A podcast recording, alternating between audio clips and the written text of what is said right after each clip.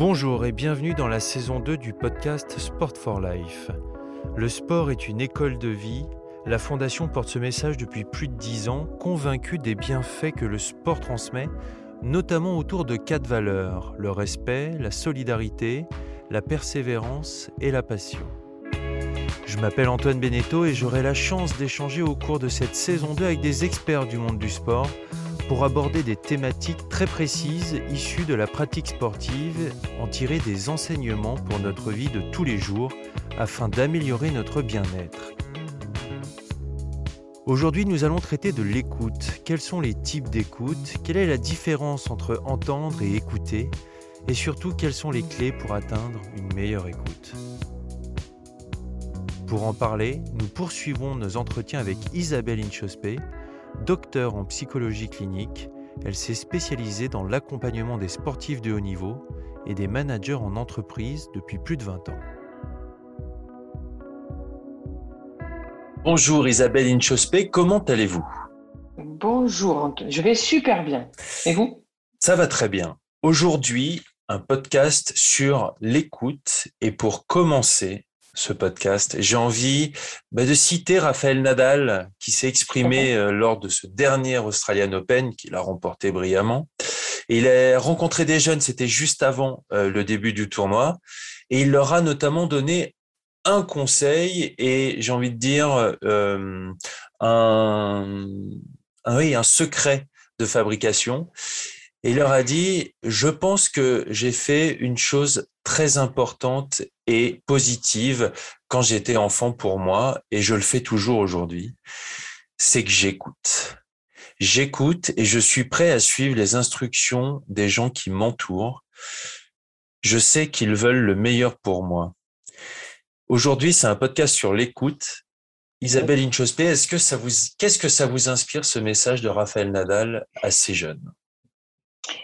Déjà, il est assez étonnant comme message. C'est pas forcément des choses qu'on a l'habitude euh, d'écouter euh, de la part d'un champion. Et puis à la fois, je me dis, euh, c'est pour ça que c'est un champion aussi exceptionnel, c'est qu'il fait attention à des facteurs clés pour la performance et pour son bien-être à lui, que les communs de mortels que nous sommes ou un joueur, on va dire lambda, ne va pas forcément s'arrêter là-dessus. Or, pour lui, une des clés de sa réussite dans la vie, mais aussi dans le sport de haut niveau, parce qu'il englobe quand même dans sa citation, j'ai l'impression qu'il englobe un peu les deux, c'est quand même cette capacité d'avoir un cadre d'écoute.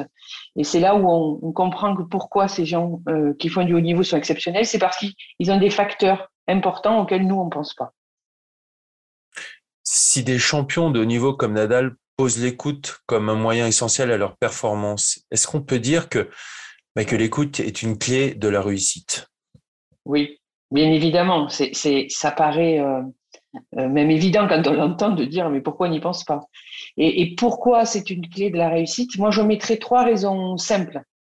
Euh, parce que l'écoute, ça permet de poser un cadre de, vie et un cadre de travail dans lequel vous pouvez vous exprimer de manière assez authentique, on va dire libre, et ça crée un climat de confiance assez important avec son entourage. C'est ce que d'ailleurs il souligne dans sa phrase.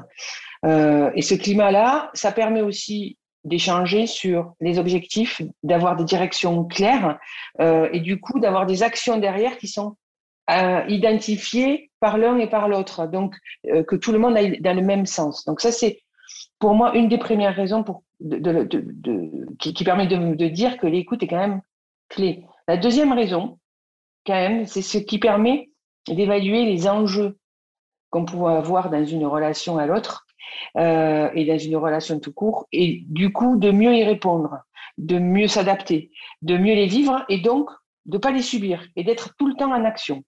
Et, le cadre de l'écoute permet cette activité permanente aussi. Et le troisième point, je dirais que l'écoute quand même permet, et ça, ça va vous faire sourire aussi, c'est que ça permet de créer une relation à l'autre, dans la relation entraîneur-entraîné, parent-enfant, euh, manager-manager, ça permet de créer cette relation et qui souvent, quand l'écoute est posée, c'est des relations qui sont durables dans le temps. Si vous prenez l'entourage de Nadal, l'entourage d'un Federer, vous allez voir qu'il y a des personnes qui ne bougent jamais, qui sont là toute une carrière parce qu'ils vous écoutent, parce qu'on peut tout dire, parce que c'est authentique, parce qu'ils sont, il y a de la confiance dans ce qui est euh, écouté, dans ce qui est euh, retranscrit. Et ce, cadre-là d'écoute permet des relations pérennes dans le temps, quoi qu'il arrive. Donc très important pour moi. Dans notre quotidien, on, emploie facilement les mots écouter et entendre, euh, quasiment parfois de la même manière. Or, il y a une réelle différence entre les deux, non? Oui, c'est une très bonne question. Oui, il y a une, réelle différence entre les deux. Alors, très simplement, entendre signifie juste un acte mécanique, on va dire, de votre oreille, un acte physique, qui fait que vous entendez des bruits, des sons, ça vous arrive euh, chez vous, vous dites, tiens, j'ai entendu un bruit, mais on ne sait pas trop ce que c'est, puis on ne cherche pas forcément à l'identifier. Et donc, c'est une action plutôt de passivité, entendre. Alors qu'écouter, comme on l'a un peu signalé, comme le soulignent les champions de haut niveau, l'écoute, en revanche, c'est un acte actif. Ça permet d'être attentif à l'autre, de créer une relation. Ça demande aussi un effort, de comprendre ce que l'autre dit et un effort pour vous aussi sur vous-même d'être bien attentif à ce que vous êtes en train d'écouter. En résumé, ça crée un lien, l'écoute, dans la qualité, ça crée un lien dans la relation à l'entourage et ça permet de créer parfois un esprit d'équipe très important aussi dans le monde de, de l'entreprise comme dans le monde du sport, parce que si vous êtes capable de vous écouter tous, il y a ce lien imperceptible qui se crée et qui, il se dit, il fait attention à moi, on fait attention aux autres, et ça crée le début de l'esprit d'équipe, ce qui est très important. Et petite, euh, on va dire petite aparté, c'est que quand souvent on dit au quotidien, je t'ai bien entendu, dites plutôt je t'ai bien écouté. C'est quand même un petit peu plus valorisant pour l'autre. Donc, à vous écouter.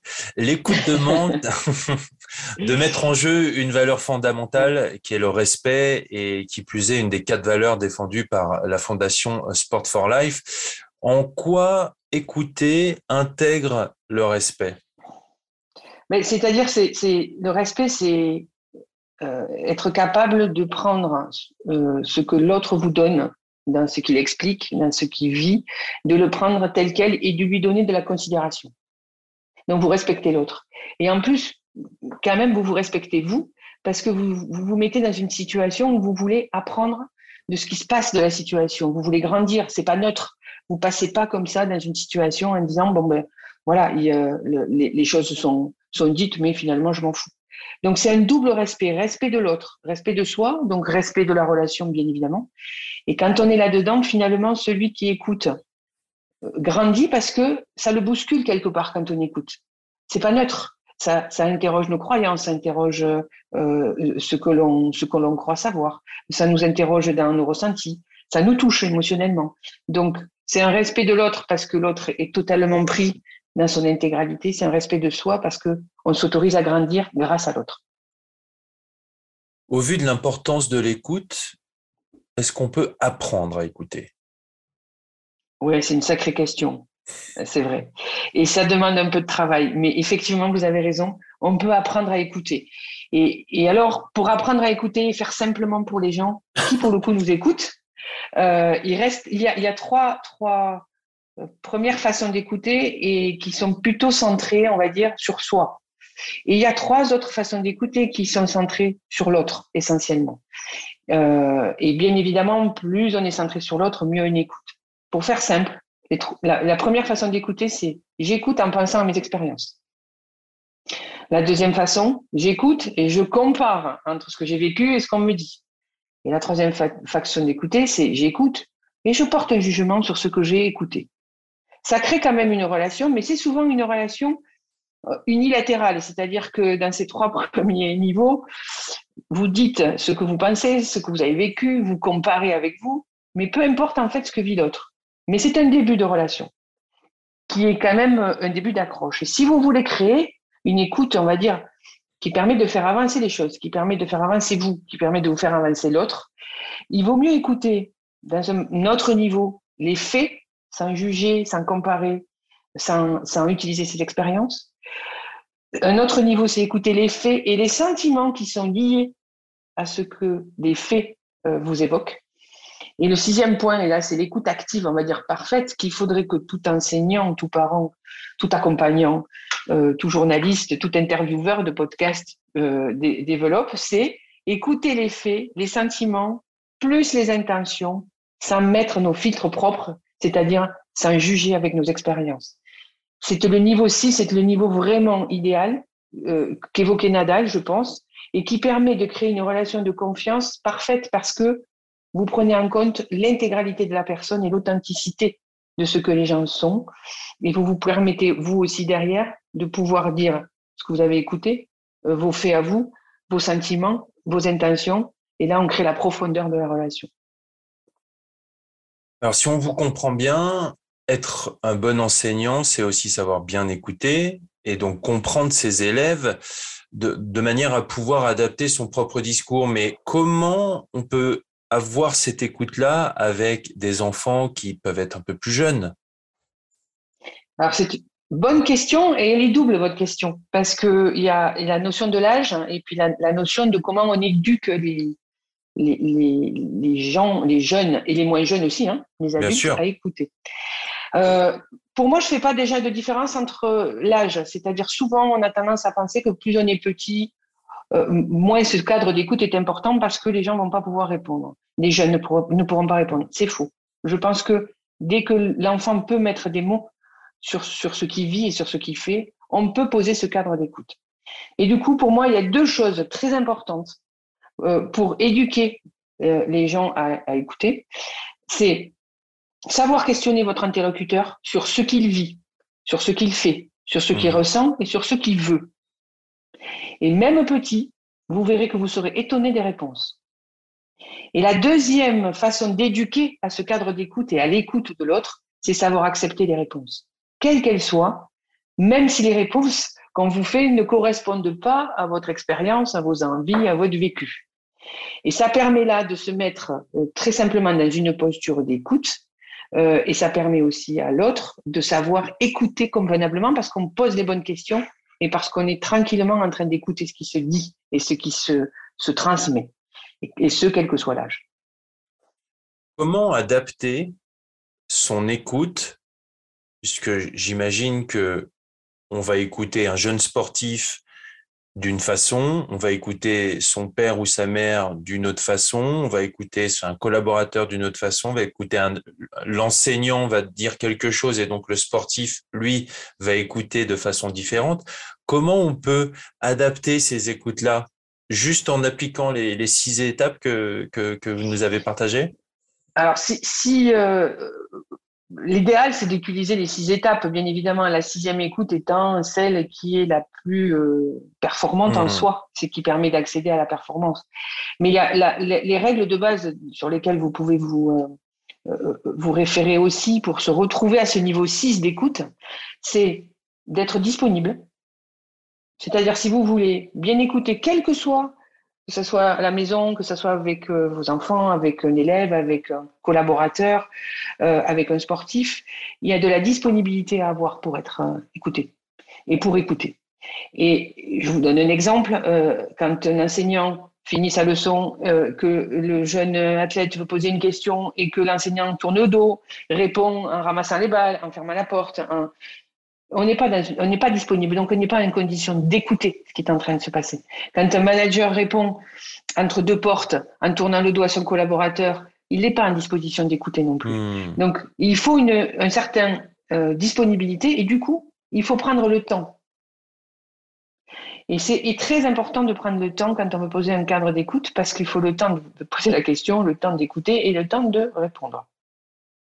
Et, et un principe de base, qui paraît qui va faire sourire tout le monde, c'est qu'il faut savoir se taire quand on veut écouter. Et ne pas parler ne pas finir les phrases de la, de la personne qui est en face. Ça paraît tout simple, mais si déjà vous voulez avoir ce niveau-là euh, d'écoute de l'autre, vous appliquez ces trois principes et vous allez voir qu'il va se passer quelque chose qui est de l'ordre du lâcher-prise entre vous et vos interlocuteurs, qu'ils soient euh, athlètes, collaborateurs, parents, enfants, petits ou grands, ça a le même effet, ça marche. J'ai l'impression que c'est c'est très rare de nos jours des gens qui ne finissent mm. pas les, les phrases des autres. C'est très rare. Vous avez le problème très simple aussi, un autre exemple du téléphone. C'est-à-dire que quand, quand on, on, pose une question et que vous avez l'enseignant et l'enfant, les deux pour le coup, qui sont capables de prendre le téléphone, qui lisent un message ou qui écoutent un message et en même temps essayer d'écouter la question de l'autre, ce n'est pas possible. On n'est pas dans une disposition d'écoute parce que le cerveau peut pas faire deux choses à la fois, donc automatiquement il sélectionne quelque chose plutôt au détriment de l'autre. Et, on sait combien de temps on passe au téléphone aujourd'hui sur des réseaux sociaux ou à, téléphoner. Et c'est vrai que c'est des petits parasites du quotidien qui empêchent d'avoir ce cadre d'écoute, euh, on va dire, qui permet la performance, qui permet de se lâcher, qui permet de faire avancer les choses. Est-ce qu'il existe d'autres principes pour développer une écoute active? Alors oui, il existe, euh, on va dire, deux mécanismes, deux principes que vous pouvez utiliser qui vont favoriser cette écoute active. Le premier, c'est le body language. Euh, c'est-à-dire que quand vous êtes, qui est très efficace, hein, parce que quand vous êtes en face quelqu'un avec qui vous avez un échange et vous voulez écouter, euh, ce qui peut augmenter l'écoute, c'est de vous synchroniser avec la posture de votre interlocuteur. Exemple, si votre interlocuteur est assis sur une chaise avec les bras croisés et que vous, vous êtes affalé dans un canapé, vous allez perdre l'attention de l'autre parce que vous envoyez un message qui est finalement, je suis pas en phase avec ce que tu dis, j'écoute pas ce que tu dis, je te comprends pas. Si vous vous mettez comme lui, même si c'est pas votre attitude naturelle, vous croisez les doigts sur une chaise en face de lui à la même hauteur avec le même regard, déjà, l'autre se sent considéré, déjà l'écoute, même pour vous, n'est pas la même parce que vous êtes dans le même monde que votre interlocuteur et ça favorise énormément l'échange. C'est hyper important. Autre exemple très simple sur la synchronisation qui va parler aux enseignants. Je crois que vous faites 1m93. Si vous parlez à un enfant qui fait, 1 voilà, qui fait 1m10 et que vous parlez du haut de vos 1m93, vous imaginez ce que vous renvoyez comme message de distance, comme autoritarisme. L'enfant ne vous voit pas, ou en tout cas, il voit que le dessous de votre visage, ce qui n'est mhm. pas le, plus agréable pour ce qui porter. pas très joli. et qui n'est pas très agréable pour porter un échange, on va dire, très euh, euh, ouvert, où, l'enfant peut euh, vous dire très librement ce qu'il vit, ce qu'il ressent, etc. Donc, très important, descendez, baissez vos genoux, ça vous fera un peu d'exercice. Mettez-vous à la hauteur visuelle de votre enfant. Mettez-vous dans la même posture que lui s'il est assis, qu'il a croisé les jambes. Mettez-vous comme lui et commencez à poser un cadre d'écoute intuitif, juste par le body language. Et là, vous allez voir comment l'échange est beaucoup plus simple avec un enfant, beaucoup plus simple avec un élève, quand on se met dans cette synchronisation avec l'autre. Deuxième, deuxième mécanisme que vous pouvez utiliser, qu'on ne fait pas assez souvent, c'est la reformulation. C'est-à-dire que quand vous avez euh, écouté ce que l'autre a dit, pour être sûr que votre écoute n'est pas biaisée par votre expérience, par vos filtres, par une, inattention que vous auriez pu avoir, n'hésitez pas à reformuler ce que vous avez écouté pour rassurer votre interlocuteur que vous avez bien compris, que vous êtes bien connecté avec lui. Et ce qui va renforcer votre relation de confiance aussi, ce qui va vous rassurer à vous aussi parce que vous êtes sûr d'être sur la même longueur d'onde. Et vous pouvez faire l'exercice inverse aussi, c'est demander à votre élève, à, votre, à votre athlète, à votre collaborateur aussi de reformuler ce que vous avez dit pour être sûr que lui aussi était en posture d'écoute dans vos réponses. Et dans ces reformulations, souvent, euh, il se passe une chose, c'est que vous éclaircissez vos idées et que ça va beaucoup plus vite après sur les actions à identifier. C'est une espèce de résumé condensé qui vous permet d'avoir dans ce schéma d'écoute des actions qui vont en découler beaucoup plus claires. En tout cas, ça l'est si je résume, écouter semble donc demander un réel effort. Oui.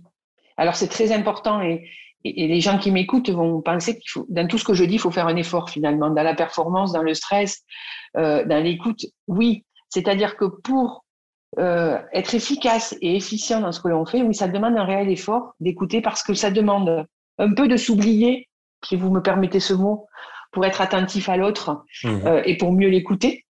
Ça demande d'avoir un esprit de synthèse quand vous reformulez. Ça demande d'avoir un esprit d'ouverture euh, quand vous vous dites, ben, maintenant, je mets pas mes filtres, mais j'écoute tout simplement l'expérience, la vie et le ressenti de l'autre. Et ça demande un effort parce que finalement, après, une fois que vous avez écouté, il faut changer, il faut bouger, il faut mettre des, actions en route. En fait, le cadre d'écoute, ça permet de créer un mouvement perpétuel dans la relation, dans l'action, et de jamais être figé, de jamais être arrêté. Et moi, je pense que oui, c'est fatigant, mais vu qu'on est dans un monde qui bouge en permanence, que ça soit dans le monde business, que ça soit dans le sport, que ça soit dans la relation avec, avec des enfants, que ça soit dans l'éducation, avec tout ce qui se passe dans le monde, tout bouge. Et le cadre de l'écoute vous permet de bouger en synchronisant, en se synchronisant avec le monde et en étant tout le temps adapté à ce qui va se passer. Et effectivement, le mouvement, ça fatigue et ça demande un effort parce que ça demande de l'attention. Mais comment faire pour accepter cet effort? C'est un effort que vous pouvez, qui vous fait sourire quand vous en parlez parce que euh, il a du sens. Il a du sens pour votre vie à vous et pour la vie de l'autre et pour la relation à l'autre. Donc dès que l'effort a du sens, de toute façon, on l'accepte et on le fait parce que vous, vous allez récupérer avec cet effort de la jouissance, comme dans la performance ça demande de, un effort pour avoir la jouissance et vous êtes bon et vous avez un bon résultat. Dans l'écoute, ça demande un effort de poser le cadre, mais par contre, ça, renvoie de la jouissance dans la relation, dans l'action, parfois dans le résultat, et, surtout, ça vous ouvre des horizons euh, sans fin euh, avec les gens avec qui vous êtes. Et, ce qui fait que souvent, les gens qui vous écoutent et que vous écoutez, vous gardez des relations à vie parce qu'il se passe toujours quelque chose en fait. Pour résumer, écouter comme première clé de sa propre réussite, ça suppose quoi? Bonne question. Alors on va le faire simple. Déjà, euh, cela suppose d'être disponible pour l'autre, donc de prendre du temps, euh, de se centrer d'abord sur l'autre et après sur soi, donc un peu de s'oublier et après de respecter l'autre et ensuite de se respecter pour revenir dans l'échange, de reformuler ce que vous avez entendu, pour essayer de ne pas être trop dans l'interprétation de ce que vous avez entendu. En résumé, écouter sera la première clé de votre réussite parce que c'est le premier élan du mouvement, c'est le premier élan de la performance, c'est le premier élan de la relation. Merci beaucoup pour ce résumé Isabelle et pour cet entretien qui nous donne les clés pour une meilleure écoute des autres. Merci beaucoup. Au revoir. Toujours ce discours différent d'Isabelle Inchospé qui fait la richesse de ce podcast Sport for Life. Merci à Pascal Harib et Alexandre Hart de la Fondation Sport for Life. Merci au groupe Temple pour la musique. Si ce moment vous a plu, n'hésitez pas à mettre 5 étoiles sur les plateformes de podcast. Vous pouvez retrouver la Fondation Sport for Life sur ses réseaux sociaux et sur www.sport-for-life.ch. À très vite pour un prochain épisode. Vive le sport, vive la vie.